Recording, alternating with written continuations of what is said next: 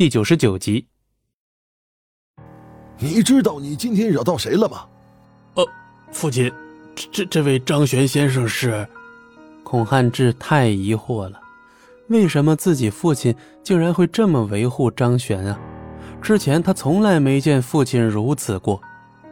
张玄仅仅一个电话，竟然能让已经年迈的父亲专程跑这一趟，太离谱了。这是我的师傅。我的医术都要向他请教的。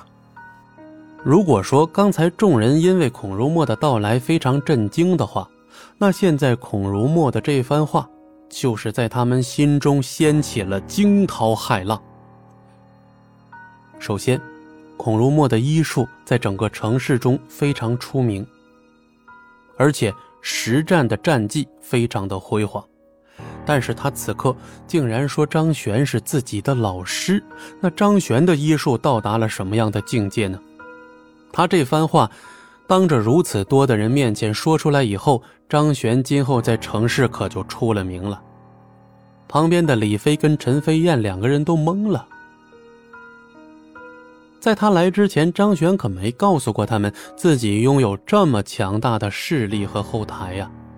甚至连孔如墨都心甘情愿地为张玄做事情，而且这种医术真的是人间瑰宝，不管是什么时候都可以起到强大的作用。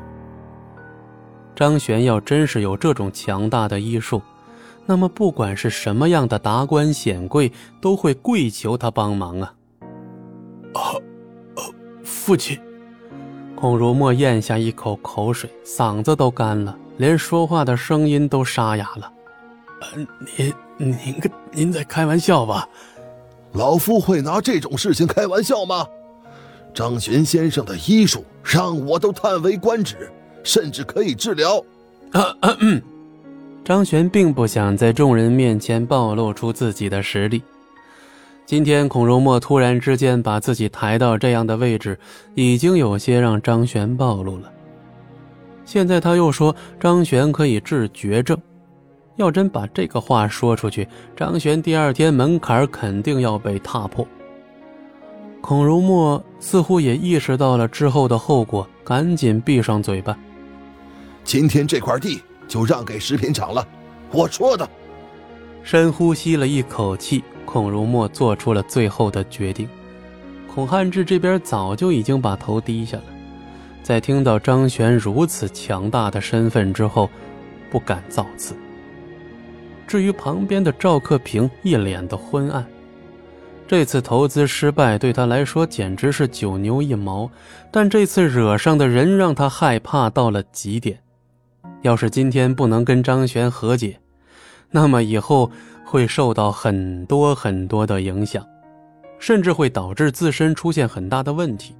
要是为了避嫌，其他人选择切断跟他的合作，那他以后就臭掉烂掉了。本集播讲完毕，感谢您的收听，我们精彩继续。